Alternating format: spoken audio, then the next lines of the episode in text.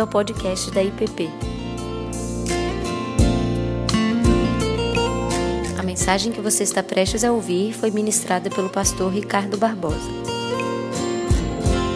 Eu gostaria de convidá-los nesse segundo domingo do Advento, esse domingo em que celebramos a promessa de paz que Cristo trouxe, que os anjos cantaram, eu gostaria de convidá-los a abrirem seus corações e mentes para receberem a palavra de Deus. Isso é um dos momentos e uma das realidades mais marcantes do primeiro Natal. E José e Maria são um exemplo um exemplo impressionante de quem se abre para receber de forma profunda, pessoal e íntima a palavra do Senhor. E eles receberam tanto a palavra proclamada, que veio a eles pelo anjo do Senhor, como também no caso de Maria, a palavra encarnada. Abriram não apenas a mente, o coração para receberem essa palavra, mas no caso de Maria, abre inclusive seu corpo, seu útero, para acolher a palavra encarnada, o Filho do Altíssimo. Eu queria convidá-los a abrirem seus corações, suas mentes, abrirem a vida de vocês, tudo o que há, para acolher, receber, de maneira pessoal, de forma profunda, íntima, a palavra de Deus nesse tempo do advento. O sim de Maria e de José, como eu já disse, é um exemplo para nós da forma como nós devemos responder a Deus e responder à Sua palavra. É comum esperarmos que quando Deus fala conosco, que a Sua palavra traga algum tipo de conforto, algum tipo de esperança, paz, segurança. E isso acontece com muita frequência. É isso que acontece quando Deus fala conosco: conforto, paz, segurança, esperança. No entanto, a experiência de José e de Maria, ao ouvirem a palavra de Deus, foi bem diferente daquilo que normalmente nós esperamos. Não foi de conforto, foi de desconforto, num primeiro momento. Não foi de segurança, mas de insegurança. Não foi uma palavra que trouxe, num primeiro momento, alívio, mas medo, assombro, pavor. Dessa forma, a palavra proclamada pelos anjos, os mensageiros de Deus, produziu em José e Maria não a esperança muitas vezes desejada, ou a paz muitas vezes desejada, mas incerteza, conflito interno, emocional porque é uma palavra que vem e que desestrutura. É uma palavra que vem e que muda planos, muda projetos, aquilo que foi programado. É uma palavra que vem e rompe com a estabilidade, com a segurança, com a tranquilidade na qual eles viviam e muitas vezes nós vivemos. É uma palavra que vem e que os coloca diante do inescrutável, do inadmissível, do incompreensível, do impossível. E para isso é necessário que tenhamos uma atitude, uma postura adequada para ouvir, receber e responder à palavra de Deus.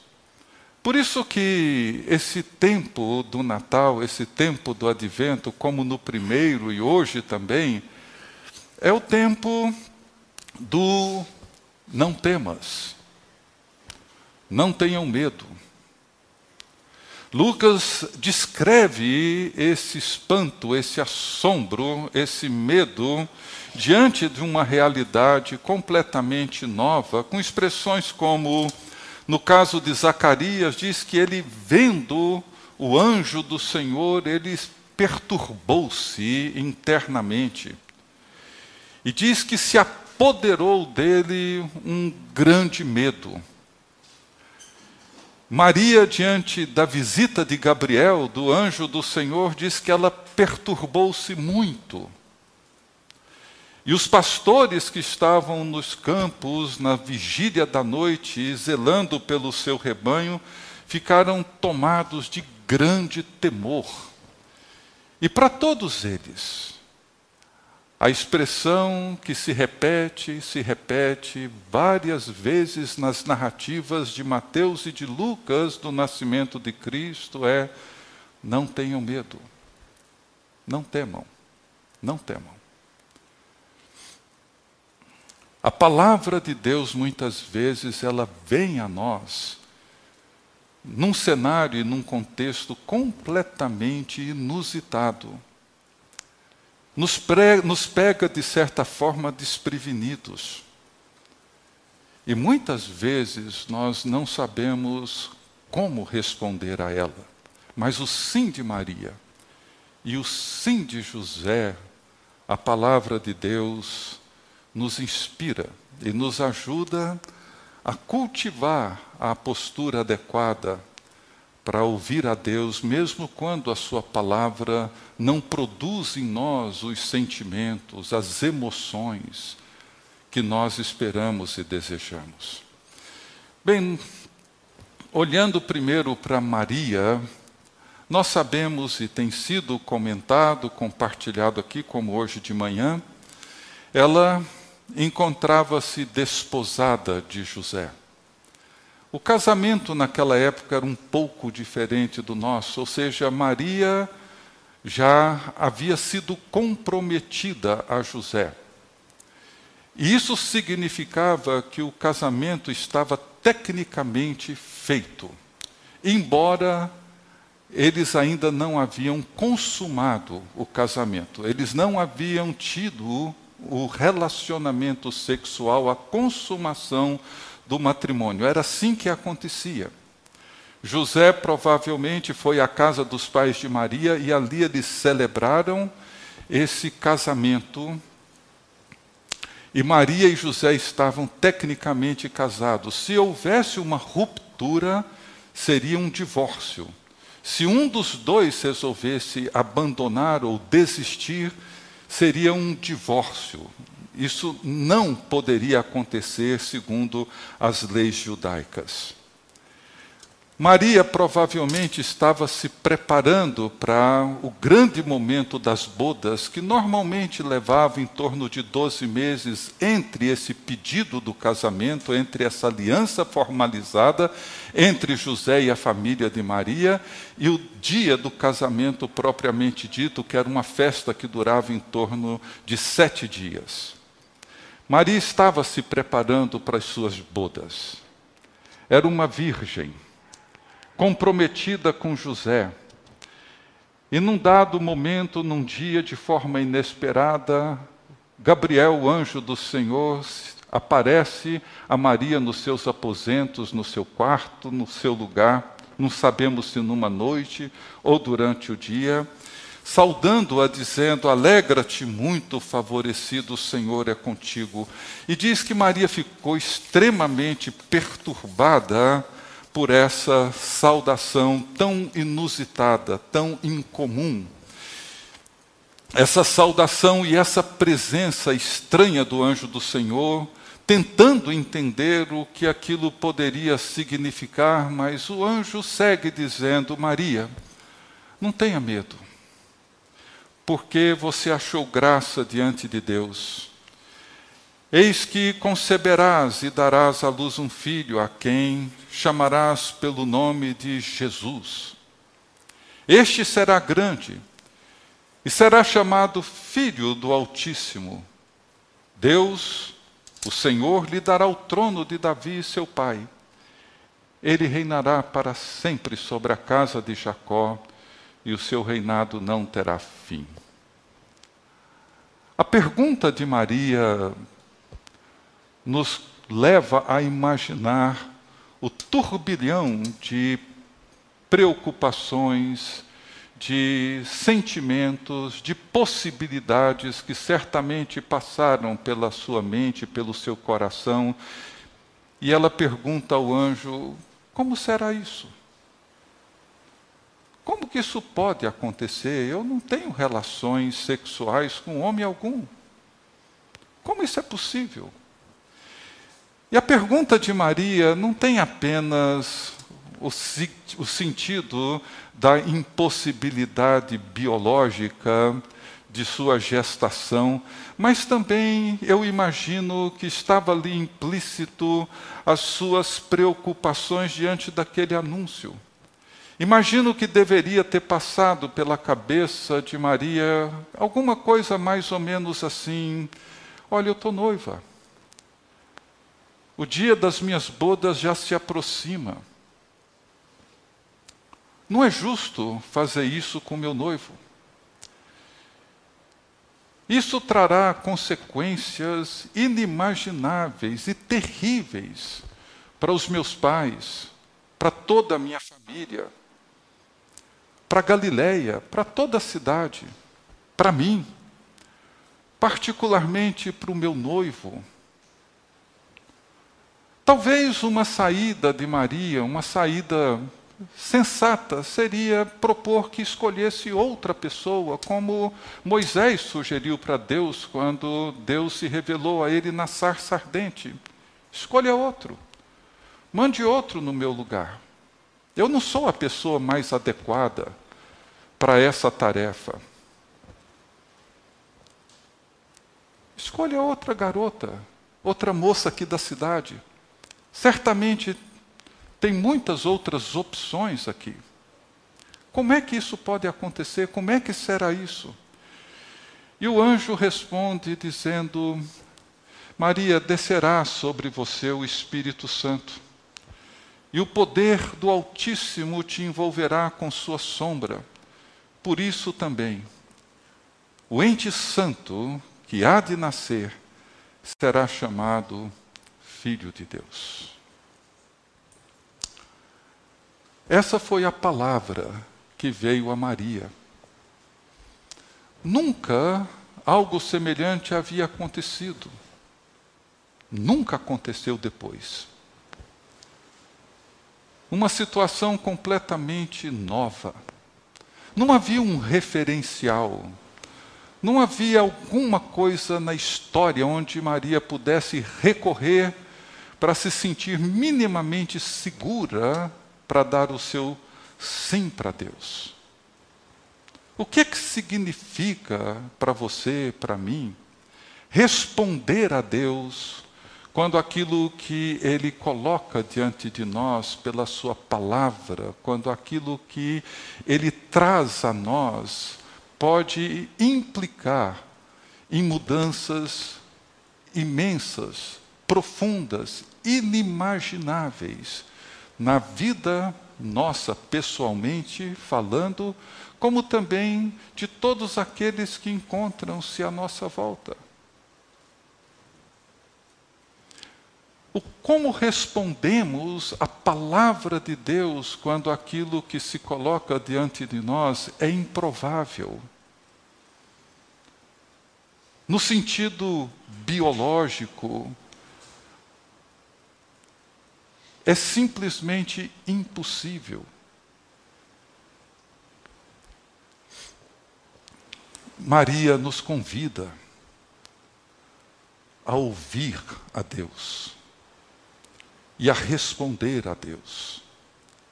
Não apenas quando buscamos dele consolo, segurança, paz, mas quando nós vemos a Sua palavra vindo a nós, e essa palavra traz consigo a possibilidade de nos desestruturar, mudar radicalmente nossos planos, nossas perspectivas, nossos projetos de vida, nossos sonhos, nossas realizações. Maria estava diante de um cenário exatamente assim. Se ela dissesse sim a Deus, todo o seu futuro, como o futuro de José, como da sua família, estaria definitivamente comprometido. Ela não tinha segurança alguma. Do ponto de vista dos desdobramentos do que aquilo poderia trazer. José, por sua vez, vive um grande dilema. Ele toma conhecimento de que Maria, a jovem com quem ele havia feito uma aliança com a sua família, cujo casamento se aproximava, com quem ele tinha esse compromisso do qual ele não poderia romper, não poderia quebrar. Mas ele descobre que ela estava grávida. E ele passa a viver um dilema do ponto de vista ético emocional, religioso, espiritual imenso, enorme. E podemos imaginar também o que, que passou pela cabeça de José. Qualquer um que tenha passado por uma experiência de se sentir traído por uma pessoa que ama, por uma pessoa com quem fez uma aliança, um compromisso verdadeiro. Uma pessoa em quem você confia. É, não é difícil imaginar o profundo desespero, a angústia, a dor que José enfrentou quando ele ficou sabendo que Maria estava grávida. Uma dor profunda um abalo emocional que nós conseguimos imaginar. Talvez você já tenha passado ou conheça alguém que tenha vivido uma experiência semelhante. José sabia que o seu dever, e ele era um homem justo, o seu dever era informar ao sacerdote que a pessoa com quem ele estava comprometido encontrava-se grávida. Ele devia fazer isso, esse era o seu dever. Era o dever determinado pela lei. Mas ele certamente se debateu consigo mesmo, como Maria, eu imagino, perguntando: mas como isso pode acontecer? Por que comigo? Porque agora, como é que será o nosso futuro? O que será desse bebê? Como será o futuro dessa criança? Quem é o pai dela? Eu imagino que todas essas perguntas passaram pela mente de José. E Mateus, no capítulo 1, afirma que ele era justo.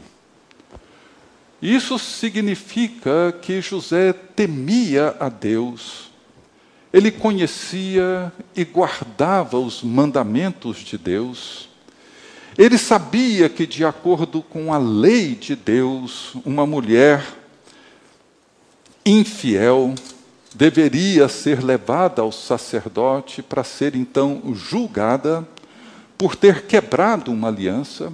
O mesmo aconteceria se fosse no caso ele. Mas ao mesmo tempo, embora sendo justo, ele amava Maria e conhecia o caráter de Maria, a integridade de Maria. E ele não queria difamá-la, não queria expô-la.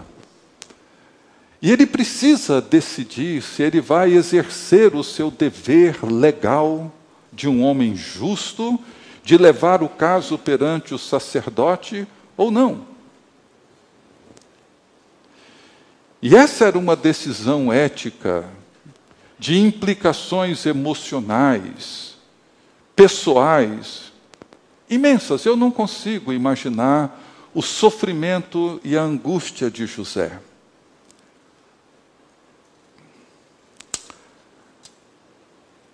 Então ele decide deixá-la secretamente.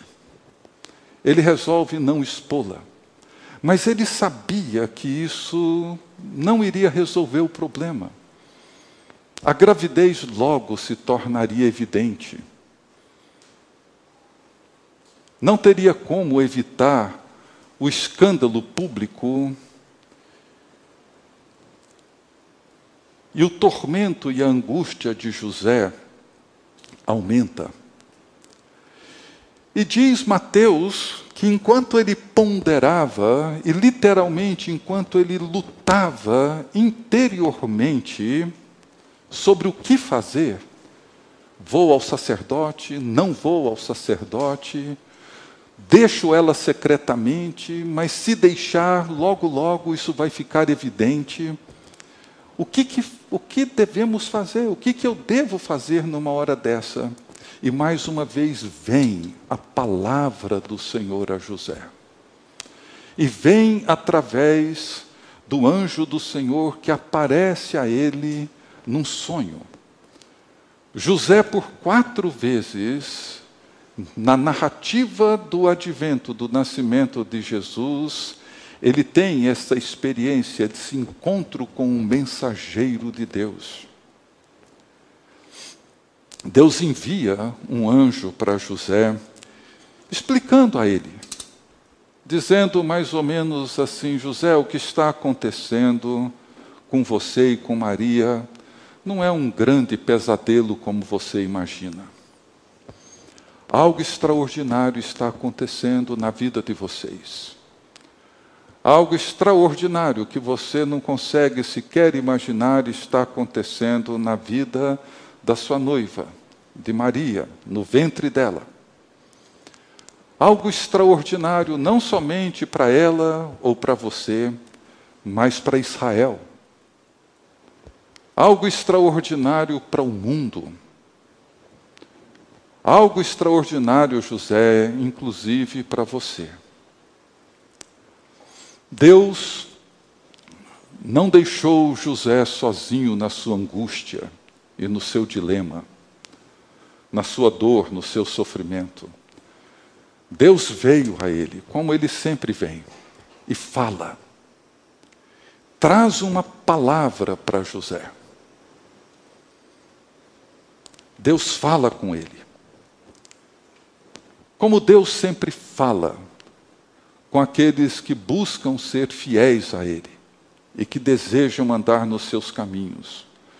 E o anjo revela a José que Maria não foi infiel a ele, mas fiel a Deus. Maria não foi infiel a José, mas foi fiel a Deus. Havia muito, muita coisa estava acontecendo, muito mais do que José e Maria poderiam imaginar. E o anjo então diz para José o que foi gerado em Maria, sua noiva, é de Deus, é do Espírito Santo.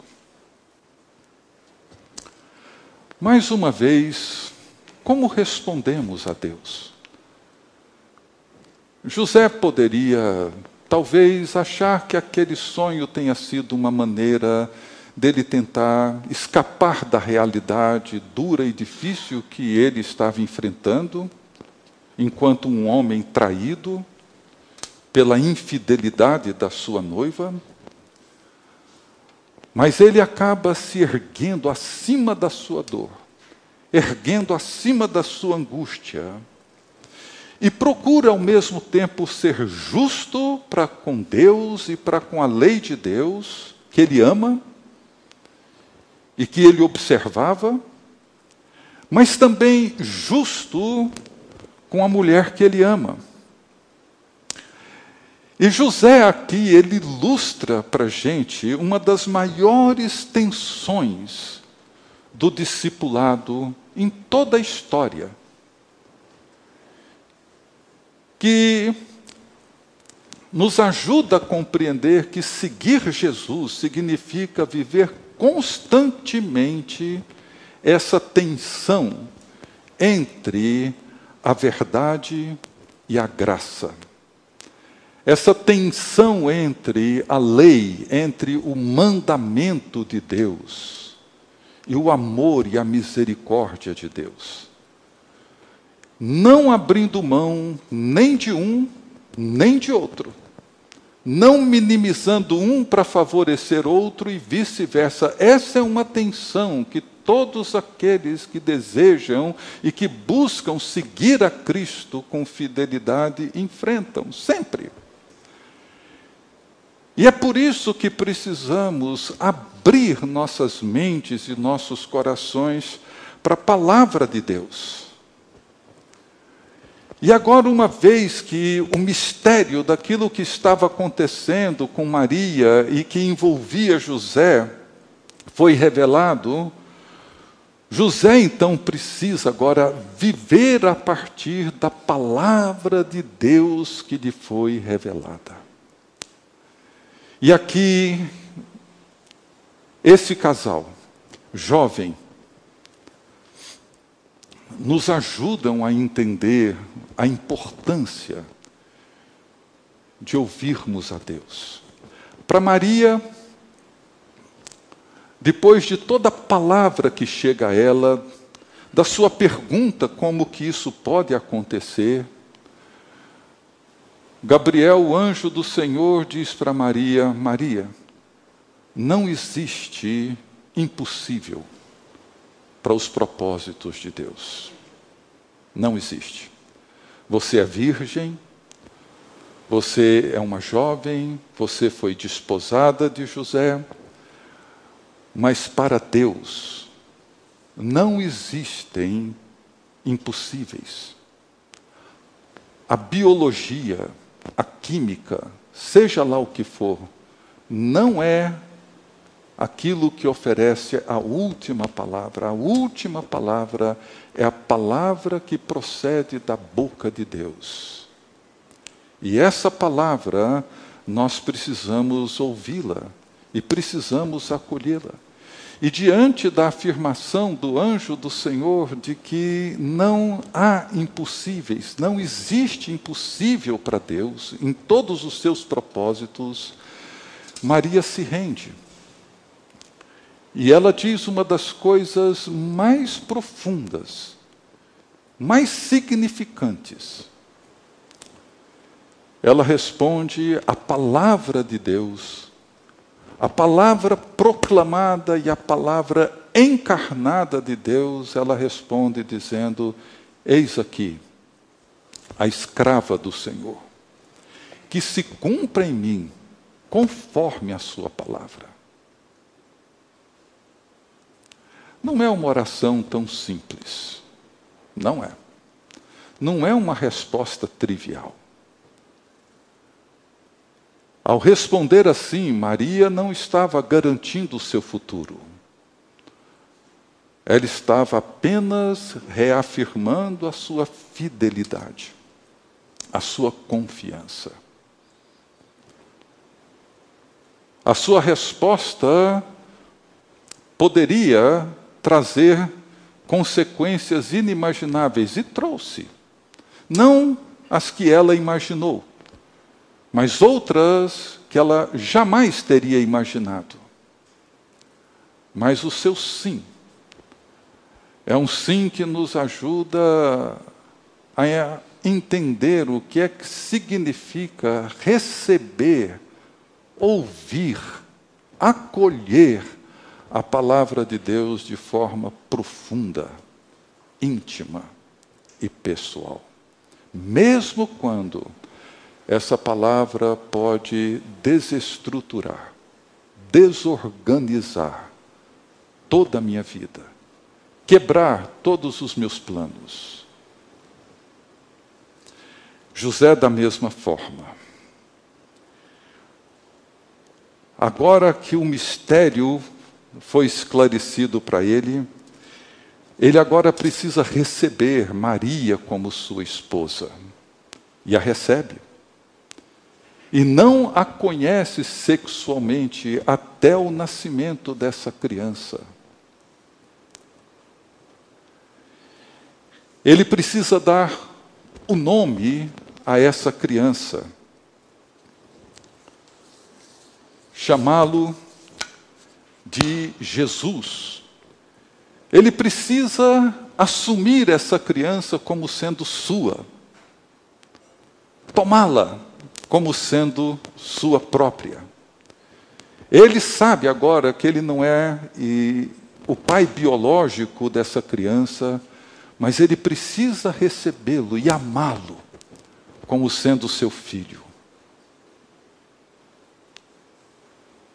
Há um grande risco nesse gesto de José, mas ele nos ajuda a compreender o que é que significa ouvir a Deus e responder a Deus com o nosso sim. Ao longo da Bíblia, nós encontramos vários momentos em que a palavra de Deus vem de maneira decisiva. Deus se revela a Abraão e diz a Abraão: sai da tua terra, sai da tua parentela e comece a caminhar para a terra que eu vou te mostrar. Não havia segurança alguma no futuro, para o futuro de Abraão e de Sara. Mas eles dizem sim e seguem.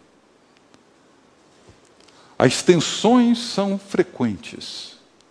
As promessas de Deus parecem não se cumprir. O tempo passa, os anos passam. A possibilidade de terem um filho deles mesmos vai se tornando cada vez mais remota. Mas num dado momento a promessa se cumpre.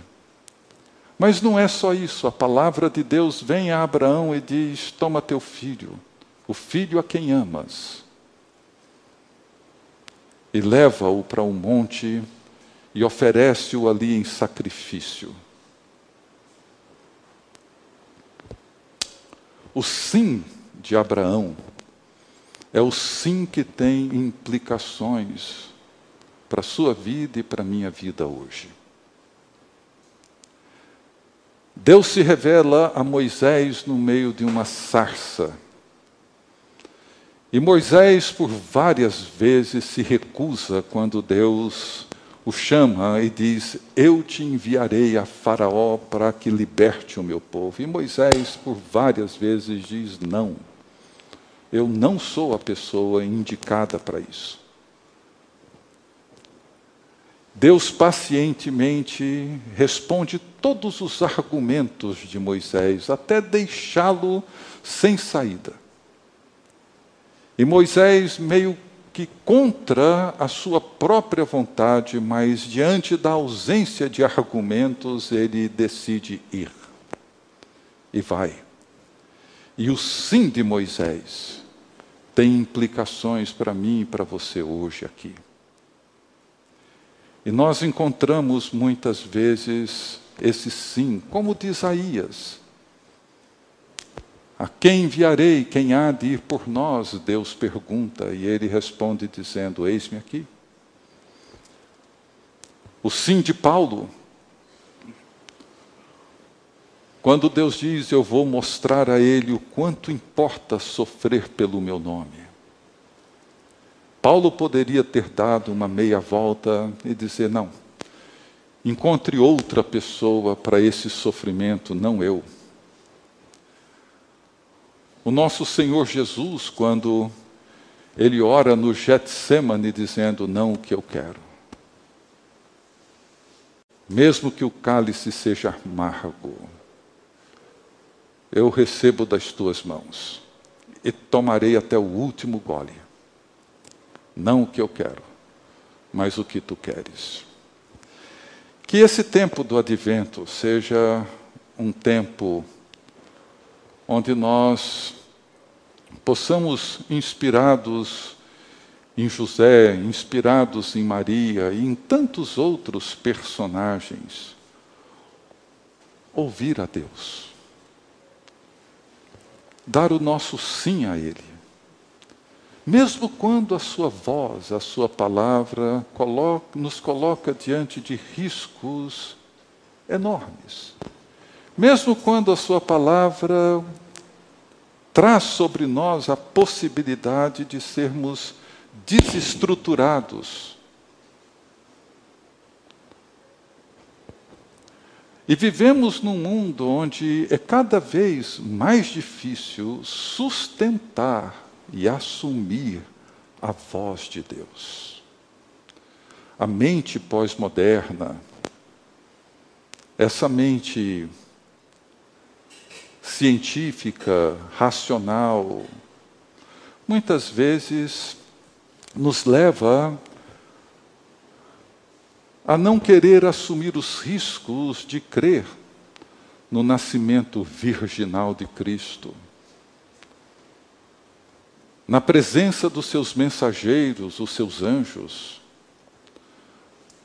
Muitas vezes corremos o risco de sermos considerados pessoas estúpidas, medievais, Quando nós abraçamos e acolhemos a palavra de Deus, isso pode parecer estranho para muita gente, inclusive para nós. Mas a fidelidade, quando damos o nosso sim a Deus, isso seguramente abençoa todas as famílias da terra. Então eu queria que nesse tempo do advento nós considerássemos a necessidade, a importância de acolhermos da maneira mais profunda, mais pessoal e mais íntima possível a palavra de Deus. E dar o nosso sim a Ele, como José, Maria e tantos outros deram. Que Deus assim nos abençoe. Vamos nos colocar de pé e vamos orar.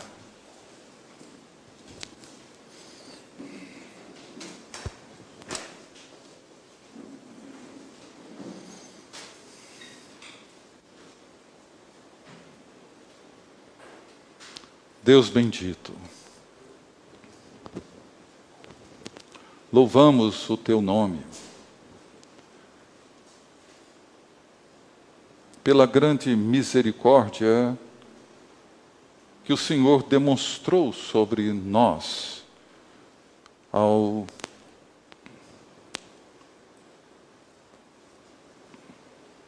revelar a nós o teu Filho Jesus Cristo, ao nos dar essa dádiva, ao trazer para o nosso mundo quebrado, sofrido, marcado pela angústia, pela dor, pelo sofrimento, o teu santo Filho, Jesus Cristo, nosso Senhor.